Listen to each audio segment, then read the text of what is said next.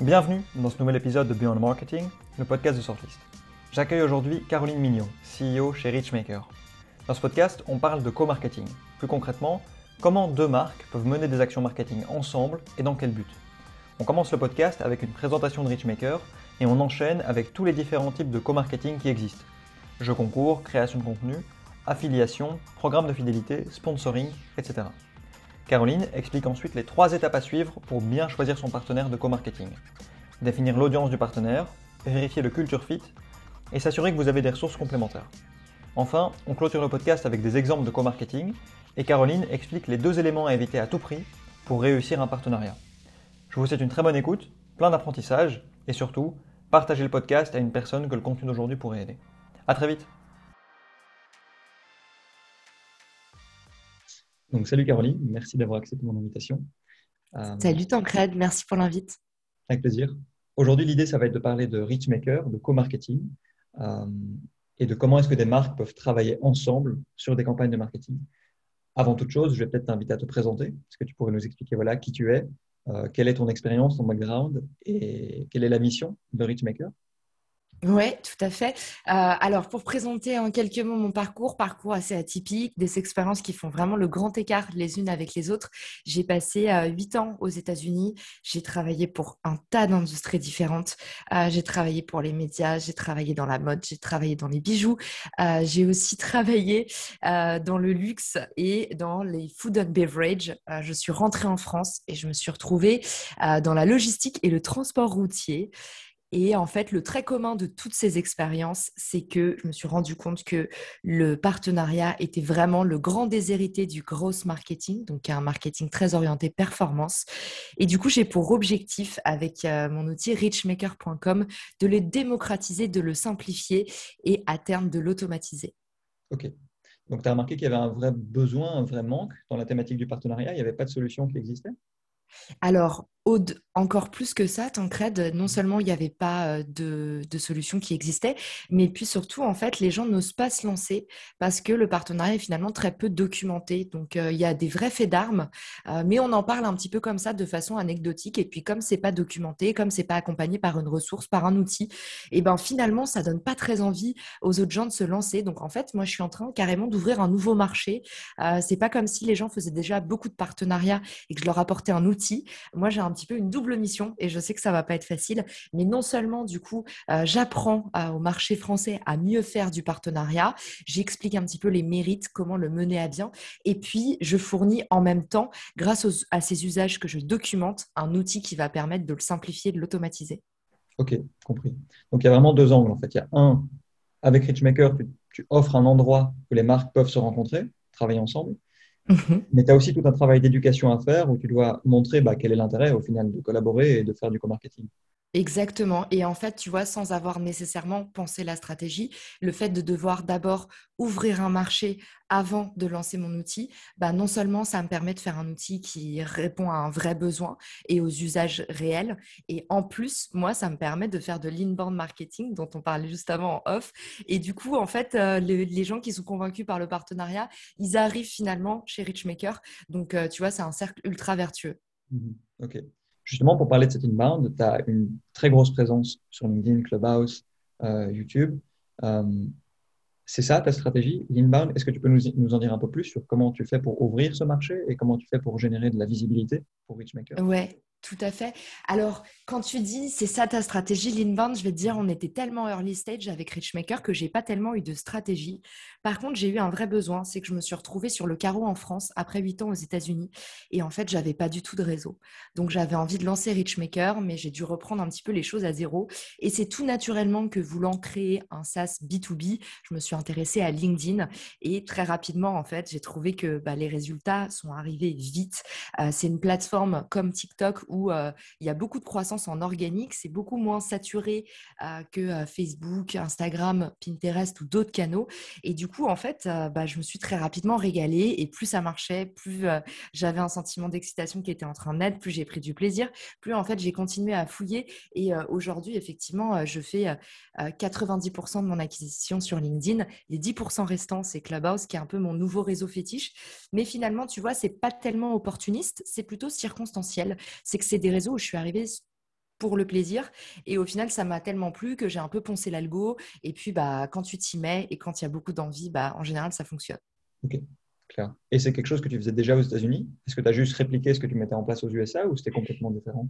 Pas du tout. C'est là où je te dis, euh, c'est un peu la petite magie. C'est que moi, finalement, dans mon parcours, il n'y a jamais eu euh, j'ai jamais tellement fait beaucoup la même chose. À chaque fois, mon métier, et c'est exactement ça le gros marketing, c'est d'aller identifier des niches, des, créneaux qui sont porteurs et qui fonctionnent, sur lesquels il y a un momentum. Et du coup, je me suis positionnée sur plein de choses différentes dans ma vie. Tu vois, à un moment, j'ai lancé un blog euh, qui a cartonné euh, sur New York. Et puis bah, là, euh, il se trouve que Clubhouse est là et que par hasard, je suis ici. Mais tu vois, j'étais pas là. On me dit, ah tu es tout le temps là au bon moment, c'est pas vrai. TikTok, ça n'a jamais pris sur moi. Il y a plein d'autres créneaux, Vine, tout ça, euh, les vlogs, par exemple.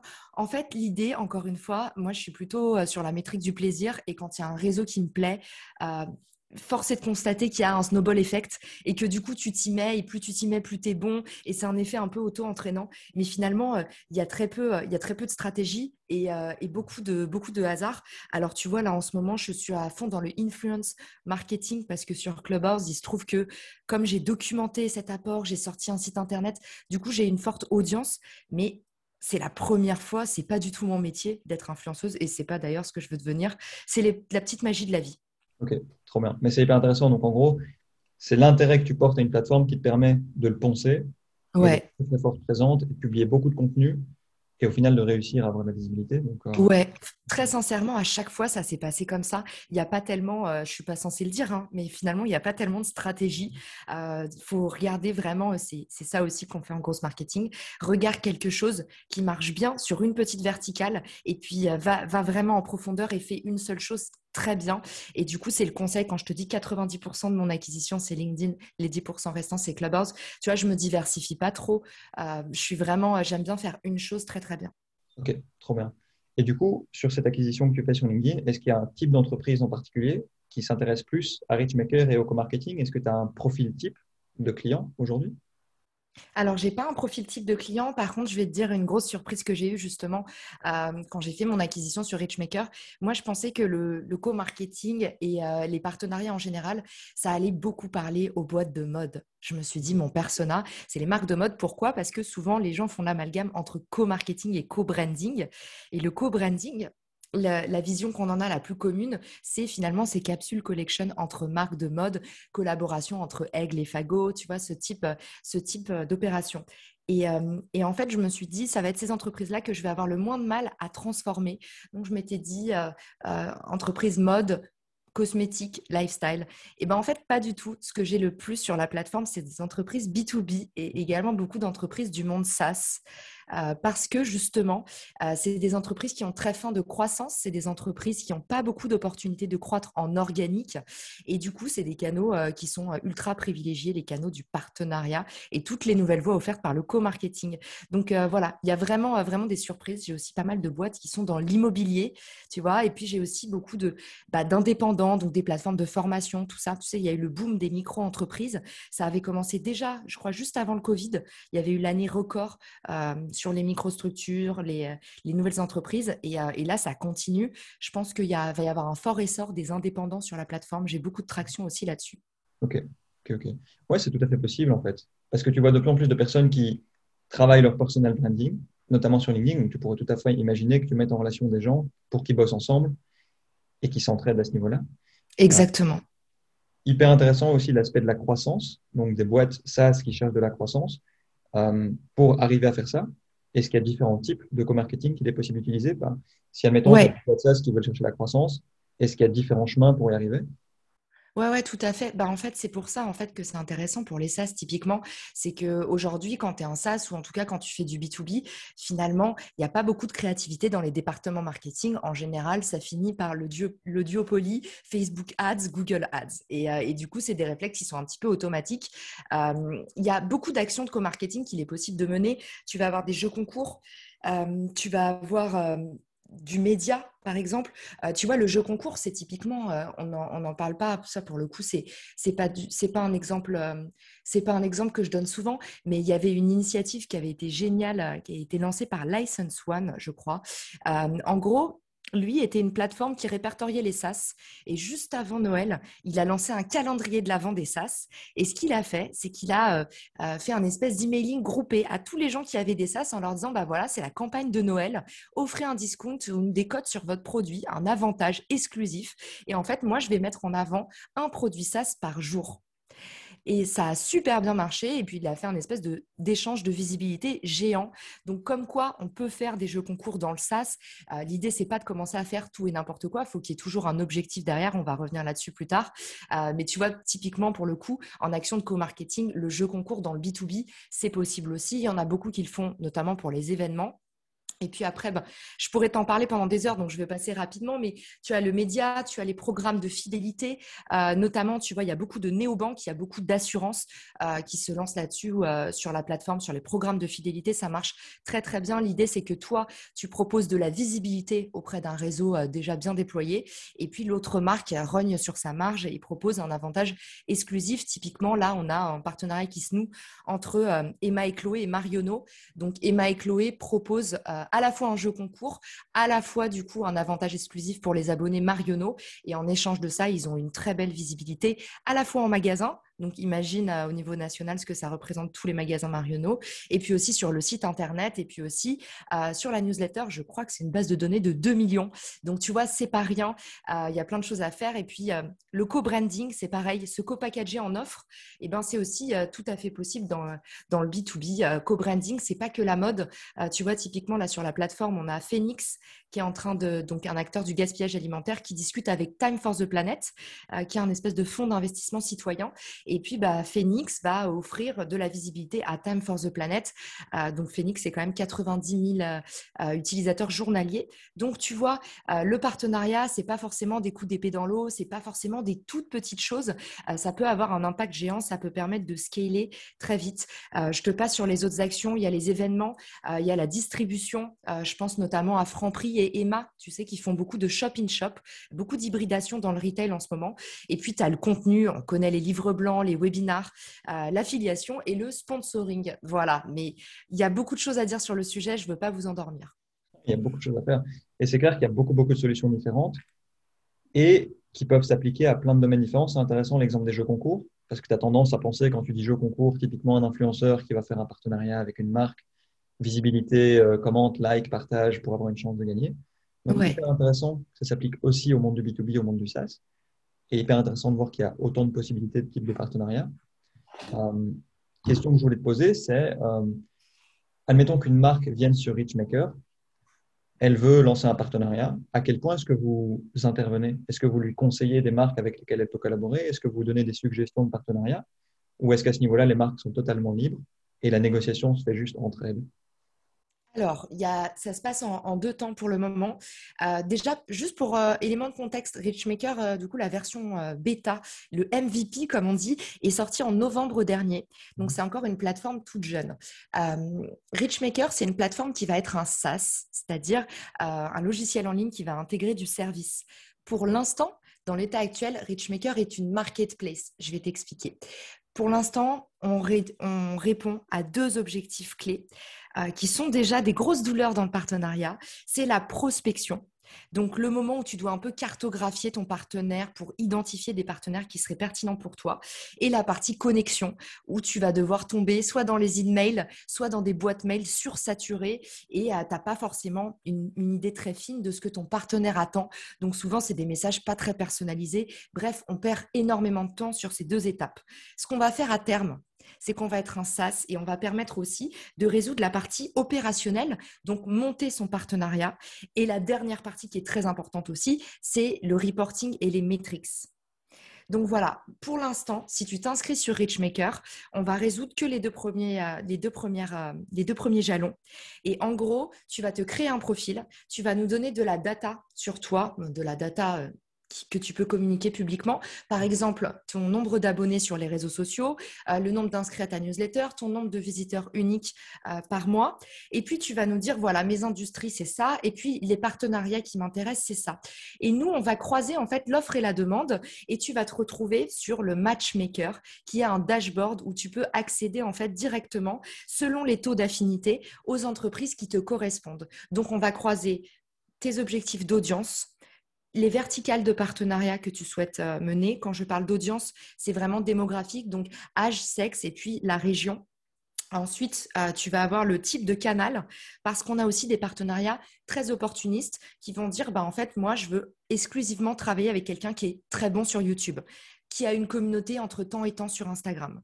Donc le canal d'acquisition, c'est aussi pour nous très important. Et puis dernièrement, tu peux sélectionner des partenaires qui ont une offre de partenariat en cours. Et c'est là que l'aspect un peu marketplace, place de marché, rentre vraiment en compte. C'est qu'on a aussi la possibilité de déposer une offre de partenariat.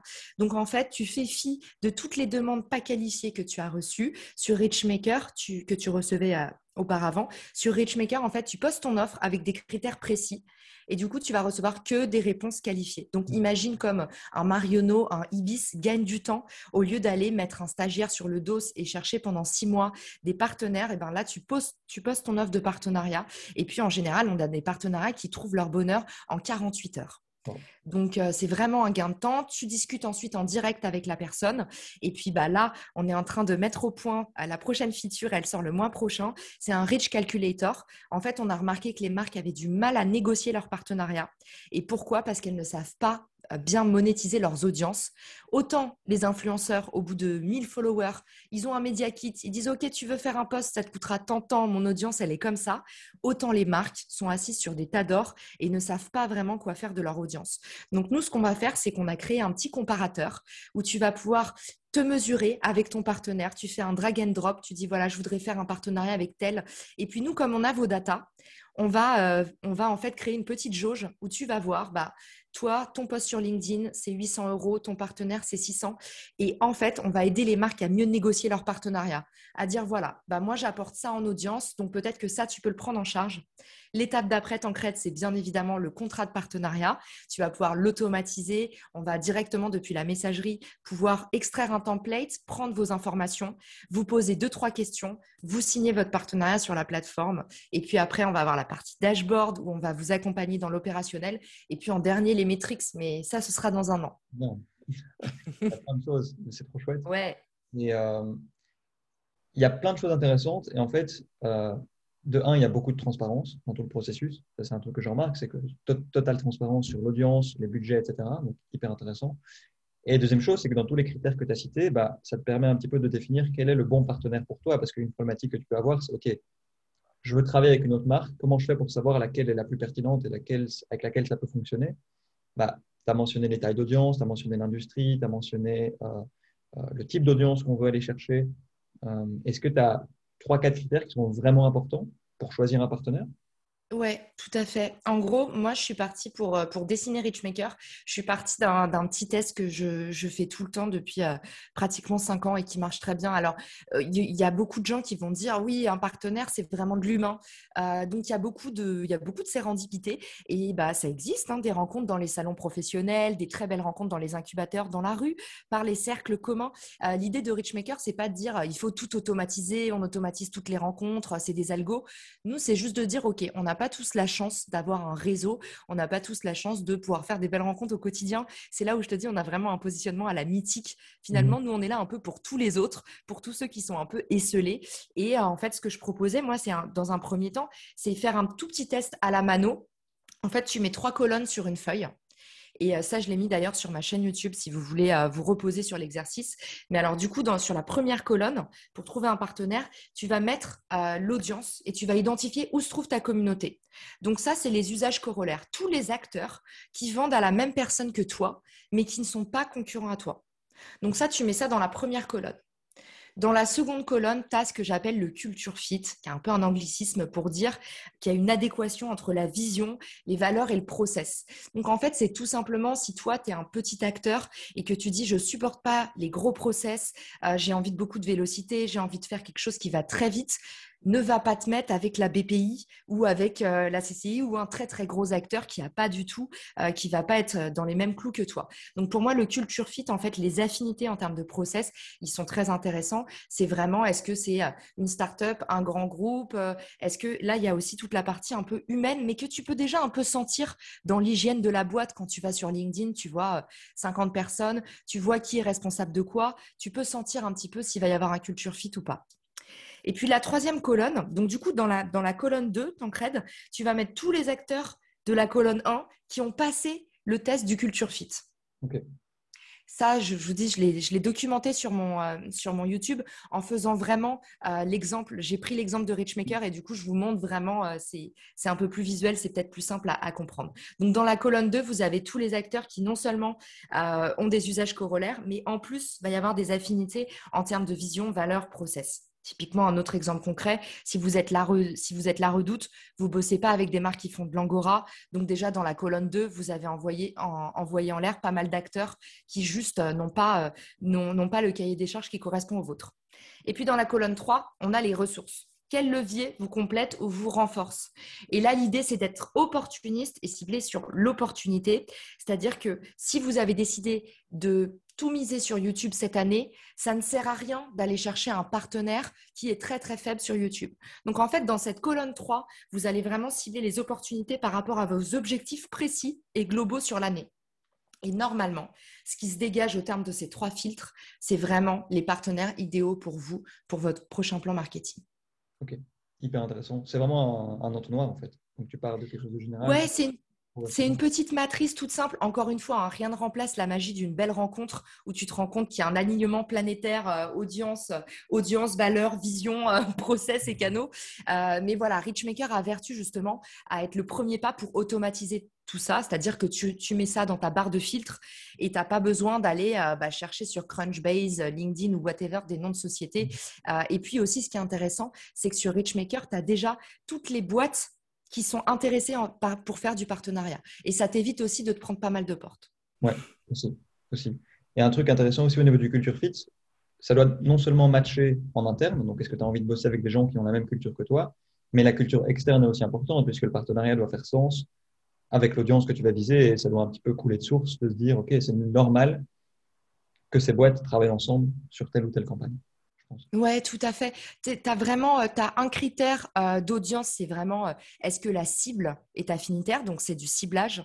Ensuite, tu as la partie culture, est-ce que ça va marcher en termes de process, en termes de vraiment d'affinité? Et puis après, tu as la partie ressources, et ça, c'est vraiment opportunisme pur. Est-ce que c'est intéressant pour ton acquisition et est-ce que ça va être rentable? Ok, ok. intéressant, mentionner la rentabilité. Est-ce qu'on a, on a parlé tout à l'heure de la croissance, de la rentabilité est-ce qu'il y a différentes, est-ce que tu remarques qu'il y a différentes raisons qui poussent les boîtes à faire du co-marketing au-delà de la croissance, de la rentabilité?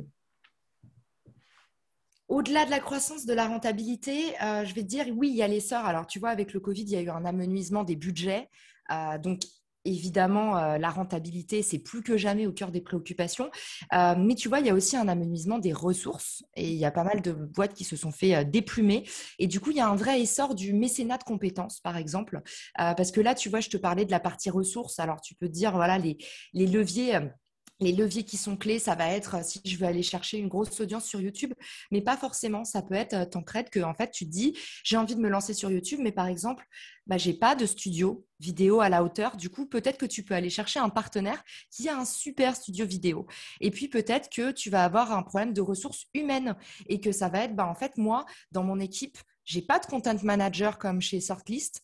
Euh, comment je fais si je veux me lancer euh, dans un podcast ou euh, dans de la vidéo?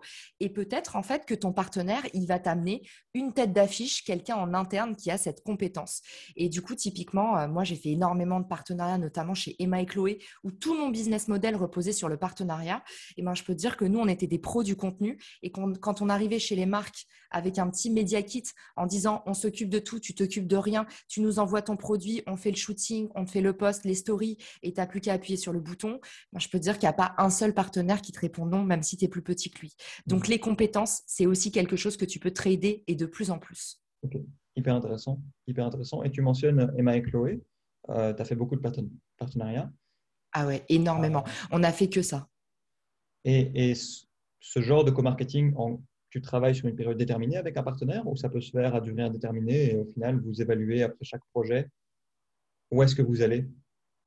Alors, l'important, encore une fois, et surtout en gros, c'est de bien penser en fait une seule chose à la fois. Et tous les types d'actions de co-marketing, c'est des actions marketing, ni plus ni moins, c'est exactement la même chose, sauf que c'est fait à deux. Donc, c'est deux fois plus difficile à tenir et à réussir. Mais en gros, pour te donner un petit, euh, panel, Ce qu'il faut que tu arrives à faire, c'est à aller en profondeur par type de partenariat. Et quand on a fait deux ou trois, tu commences à dresser un cahier des charges parce que tu as compris. Et du coup, typiquement, chez Mike Chloé, on a fait des partenariats, par exemple, euh, en distribution. Donc, nous, on se disait, OK, tel magasin, il nous intéresse. On va proposer à tel magasin qui a, par exemple, on discute avec le partenaire, il nous dit, bah, moi, j'ai un problème pour faire grimper euh, mon panier moyen. Ben, on va lui dire, OK, nous, on peut, euh, en fait, la, bijouterie, d'ailleurs, tu marches beaucoup. Donc, c'est très intéressant parce que tu peux donner beaucoup de produits. Donc, tu peux être très généreux. Donc, nous, en fait, ce qu'on proposait, c'est d'offrir des gift with purchase. Donc, en fait, on proposait un petit cadeau et les marques pouvaient dire ok bah euh, pendant toute la semaine dans tel magasin euh, moi j'offre euh, un bijou Emma et Chloé ou une box cadeau pour l'achat de 150 euros. Donc ça tu vois c'est un exemple où en fait qui, qui te permet d'être présent de pénétrer d'autres réseaux de distribution un autre exemple tout simple, c'est sur le co-branding, par exemple. On a fait une, box co-brandée, par exemple, pour la fête des mères avec Cosmiti. Et l'idée, là aussi, c'est d'aller toucher une autre audience, de vendre davantage et puis aussi d'avoir des RP, euh, de faire grimper ton engagement sur les plateformes sociales, parce que forcément, bah, ça plaît un peu, ça événementialise la présence de ta marque. Et puis, qu'est-ce que tu peux faire? Tu peux faire de l'affiliation. Tu vois, tu peux aussi euh, aller dire à un partenaire, OK, euh, bah, moi, j'aimerais bien que tu me ramènes du trafic sur mon site et vice-versa. Du coup, on a une rubrique blog chez Emma. On se dit, OK, avec cette marque de vêtements, on a envie de la présenter dans notre prochain shooting. Donc, on fait à la fois un contenu commun, le shooting, tu vois, par exemple, avec The Couples, on fait un shooting commun. Et puis après, on fait des articles de blog pour présenter un peu la nouvelle capsule collection. Et ça, ça nous permet du coup bah, de créer un contenu très cool, de euh, à dévierger un peu la marque, l'emmener dans des, vers des nouveaux horizons. Et puis, euh, bah, tout simplement, euh, ça permet aussi de booster le ROI puisque tu divises par deux tes frais de shooting. Donc voilà, il y a en fait L'idée, c'est de bien drafter par type de partenariat, mais il y a vraiment mille choses à faire. Et là, t'imagines que je te parle pas euh, du traditionnel jeu concours qu'on a fait mille fois. Euh, voilà. Là, je te, parle d'échange de contenu, du coup, de co-branding, l'échange de visibilité média. On l'a fait aussi énormément. On a fait du gifting dans les box. On avait des box euh, qui partaient chez nos, chez nos abonnés. Et l'idée, tu vois, de faire de l'échange de produits avec, par exemple, bah, Cosmiti, Palais d'été. On a eu des lunettes de soleil aussi, bah, des gens qui nous font des cadeaux en échange de visibilité dans la box. Voilà, je... c'est juste pour te dire, nous, on s'est déployé que via le partenariat. C'est impressionnant, je pourrais t'en parler pendant des heures. Et euh, hyper intéressant, mais un truc que je voulais demander, c'est euh, en termes de communication, qu'est-ce que ça donnait Avec quelle régularité tu communiques avec ton partenaire? Comment est-ce que tu fais pour euh, t'assurer que vous restez aligné tout le long? Est-ce que c'est une ultra communication Vous communiquez tous les jours? Est-ce que vous faites des points toutes les semaines? Ouais, ça dépend. Un partenariat se passe bien jusqu'au ouais. Bah, encore une fois, ça dépend. On ne peut pas généraliser parce que tu vois, on ne peut pas parler de partenariat. Moi, c'est pour ça que j'aime bien dire des actions de co-marketing parce qu'un partenariat, il va regrouper plusieurs actions de co-marketing. Et pour moi, il faut bien penser chaque action individuellement et avoir le cahier des charges associé individuellement. Donc, en gros, tu as quand même un petit peu toujours la même feuille de route quand tu débutes un partenariat. Tu vas définir tes objectifs et des métriques à traquer. Toujours définir les métriques en amont. Ensuite, tu cartographies les ressources, les leviers et les parties prenantes. Tu établis un rétro-planning des actions. Mhm. Tu prépares tes supports on arrive du coup euh, dans l'étape partenariat, le pendant, et puis là, tu vas avoir le process de mise en commun qui est très important. Si ton partenariat, il fait six mois, bah, peut-être que tu as besoin que d'un rendez-vous par mois. Par contre, si tu es sur une opération, par exemple, un pop-up store qui se déroule sur trois jours, bah, en fait, euh, évidemment que tu as euh, une feuille de route qui est ultra intense sur les trois jours de l'opération. Il n'y a pas de, en fait, il n'y a pas d'autre réponse que je peux t'apporter à part selon l'opération, tu vas définir individuellement le bon point de rendez-vous qui arrange tout le monde. Donc typiquement, si, euh, on fait euh, une opération de distribution sur une semaine, bah, peut-être qu'on va la préparer pendant euh, trois mois en amont en ayant un meeting par semaine. Et puis peut-être que pendant la semaine de l'opération, bah, tous les jours à 18h, on se met un point email et chacun envoie les retombées de l'opération de son côté. peut-être que c'est opportuniste à chaque fois que l'emailing est parti, tu dis, en fait l'idée c'est de vraiment faire une feuille de route sur Excel qui détaille les actions et c'est un petit peu comme un plan de com. tu fais un plan de partenariat et tu dis, OK, telle action, voilà ce qu'on se donne comme jalon. Donc, euh, à quel moment je communique, quand et comment. Et du coup, après le partenariat, tu as le reporting. C'est l'étape euh, vraiment très importante. Ça, ça n'est réussi que si en amont, tu as bien défini tes objectifs et tes métriques. L'idée, c'est de ne pas se noyer. Dans le partenariat, parfois, il y a 30 interlocuteurs. Donc, il faut traquer une, deux, trois métriques maximum. Moi, en général, je dis un objectif, une métrique. Commence pas à traquer euh, cinq métriques sur ta newsletter, euh, le nombre de visiteurs, le nombre de ventes, le nombre d'ouvertures d'emails, le nombre de, tu vois. Il faut vraiment que tu dises, OK, si mon objectif, c'est les ventes, c'est combien j'ai fait de ventes. Si mon objectif, c'est la visibilité, c'est le nombre de walk-ins pendant l'événement, euh, le nombre de, RSVP, le nombre de, tu vois. Mais il faut vraiment que tu arrives à chaque fois à dire, OK, ma North Star métrique, c'est celle-ci. Et puis enfin, en tout dernier, l'étape la plus importante, c'est le retour d'expérience.